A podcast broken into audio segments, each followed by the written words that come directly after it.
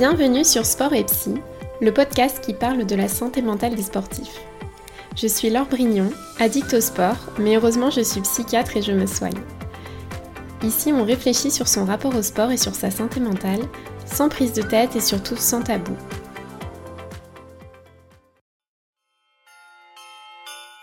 Bienvenue sur les podmas de Sport et Psy.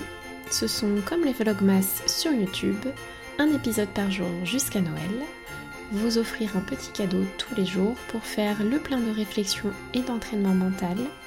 Ces épisodes sont valables toute l'année. Vous aurez juste l'esprit de Noël en plus. Bonne écoute tout le monde. Hello les amis, je suis trop trop ravie de vous retrouver dans ce nouvel épisode de Podmas. On a déjà parlé des liaisons dangereuses entre le sport et les TCA dans le troisième épisode. Et aujourd'hui, je voulais vous emmener dans le folklore des TCA spécifiques aux sportifs. Avant d'écrire ma thèse, je pensais que les TCA, en gros, ça se résumait à l'anorexie, à la boulimie, à l'hyperphagie.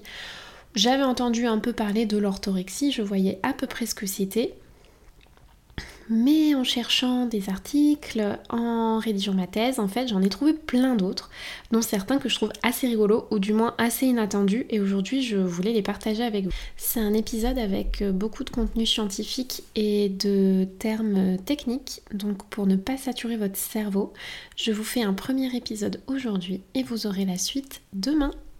Le premier TCA spécifique aux sportifs, c'est le syndrome du régime chronique ou syndrome de la diète chronique ou de la diète au long cours ou de la diète à l'année.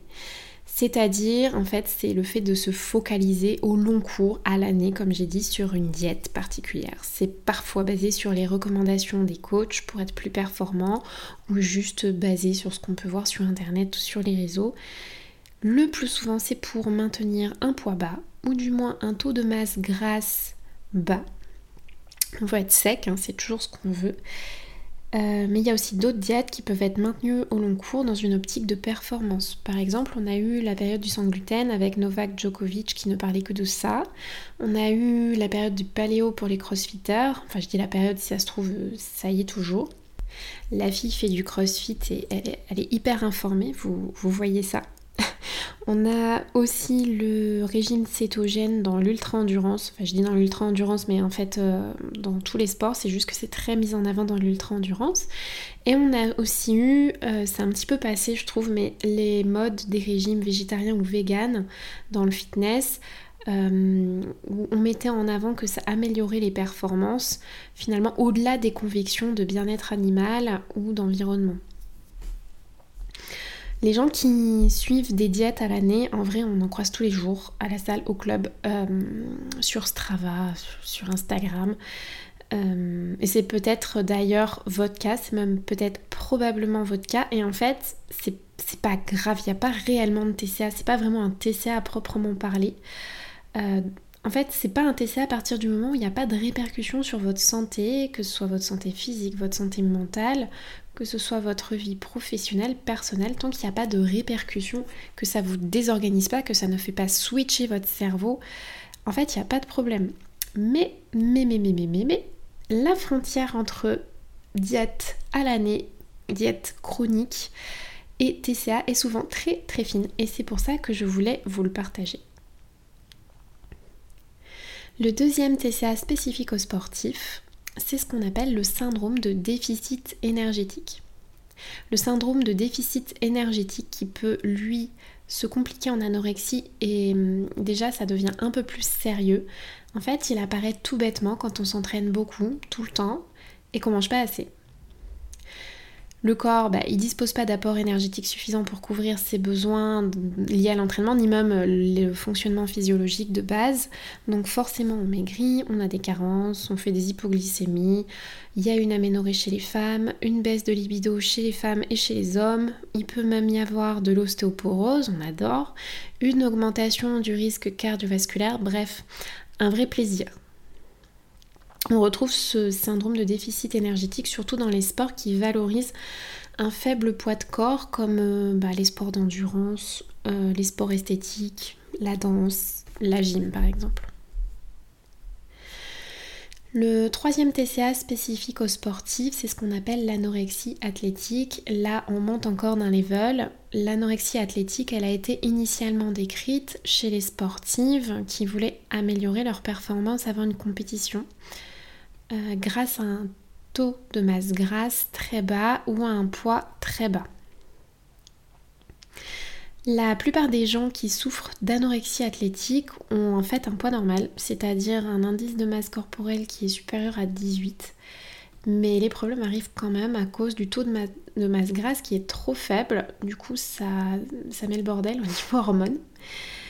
Et les trois symptômes de l'anorexie athlétique, il y a évidemment une prise alimentaire qui est insuffisante.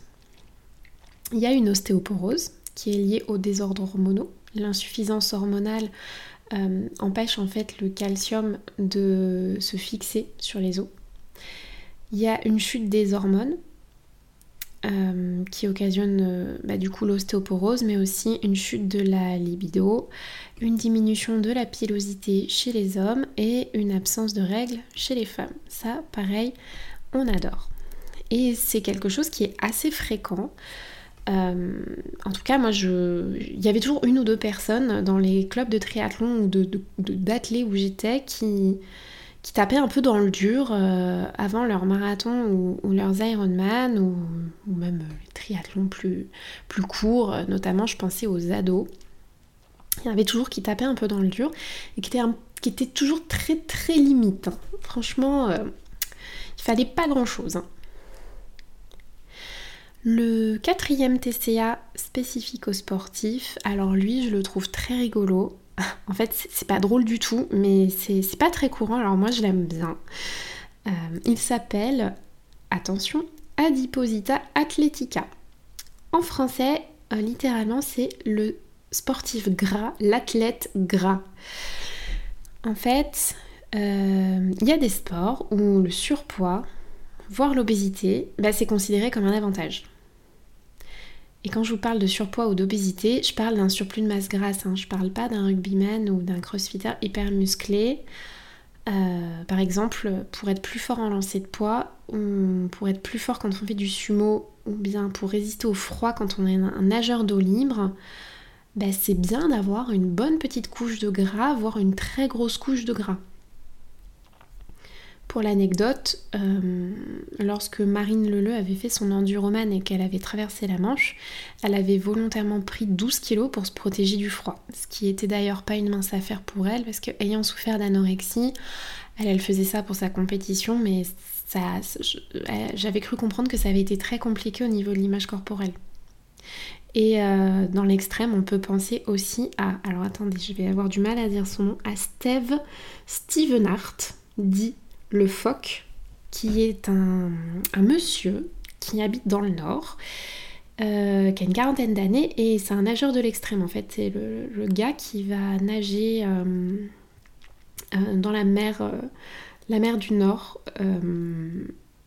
été comme hiver, qu'il fasse 20 degrés ou 3 degrés, tous les jours il y est. Il mange que du poisson gras, il dort les fenêtres ouvertes, il prend des douches d'eau froide c'est vraiment le gars qui. C'est le nageur de l'extrême, quoi. Et lui, en fait, avant, il était marathonien. Quand il était marathonien, il pesait 70 kg pour 1m80. Et maintenant, il pèse 110 kg pour résister aux eaux glaciales. Donc euh, voilà, il a changé de morphologie, le, petit. Et là, vous allez me dire, oui, mais c'est pas forcément un en fait d'être un athlète gras. Et je vous dis oui, mais, mais, mais, mais, mais, mais, mais, la limite est toujours très fine. Euh, laissez-moi vous rappeler qu'à partir du moment où notre mental a des injonctions, à partir du moment où on mange plus avec sa tête qu'avec son corps, euh, nos comportements alimentaires peuvent devenir très très vite déviants. Pour prendre du gras, ces athlètes euh, vont en venir parfois à se gaver, à avoir des crises d'hyperphagie, voir une alimentation mais complètement anarchique, manger à n'importe quelle heure et manger n'importe quoi parce que bien sûr euh, c'est beaucoup plus simple d'avoir euh, ces 5000 calories ou je sais pas combien je sais pas combien mangent les lutteurs de sumo mais beaucoup. Mais c'est beaucoup plus simple de manger 5000 calories avec du Burger King qu'avec je sais pas moi des pâtes du tofu et des légumes, quoi. Même si on met beaucoup d'huile dessus. Euh, d'ailleurs, il y a carrément des phases de gavage, euh, comme pour les oies qui sont pratiquées chez les lutteurs de sumo. Enfin, je sais pas si vous imaginez quoi. Genre c'est prévu dans, dans la préparation. Donc, pour récapituler cette première partie sur les TCA du sportif, on a le syndrome de la diète chronique, euh, moi j'aime bien l'appeler la diète à, l'année, avec la petite diète lambda qui est suivie au long cours mais qui peut vite vite vite se compliquer. On a le syndrome du déficit énergétique. En gros, c'est quand on mange trop peu pour ce qu'on s'entraîne et ça, ça commence un petit peu à puer.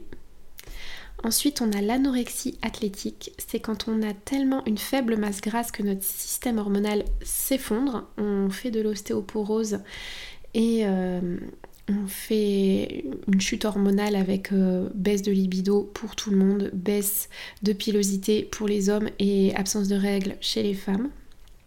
Et on a mon petit préféré, le dernier, l'adiposita athletica. Je suis trop fière d'avoir trouvé ce truc en vrai. C'est tellement anecdotique. Donc c'est ce petit essai anecdotique qui concerne assez peu de monde, notamment les nageurs de l'extrême ou les lutteurs de sumo. Pour finir, je vous invite à réfléchir si vous avez pu voir euh, ces conduites alimentaires, ces styles alimentaires, voir ces TCA chez vous ou chez quelqu'un que vous connaissez. Et je vous retrouve demain pour la deuxième partie de cet épisode sur les TCA du sportif. Merci, merci d'avoir écouté cet épisode. J'espère qu'il vous a plu. Je vous propose de prendre une ou deux respirations conscientes et de laisser de l'espace à ce que vous venez d'entendre. Si vous avez encore un peu de motivation, vous pouvez prendre quelques secondes pour voir les pensées et les ressentis qui vous viennent. Et notez dans un coin une chose importante que vous retenez pour vous dans cet épisode. Je vous laisse décanter avec ça les amis. N'hésitez pas à partager cet épisode à quelqu'un qui en aurait besoin, à vous abonner, à me couvrir d'étoiles sur votre application de podcast et à me rejoindre sur Instagram doclorette. Je vous dis à très vite pour papoter de sport et de santé mentale.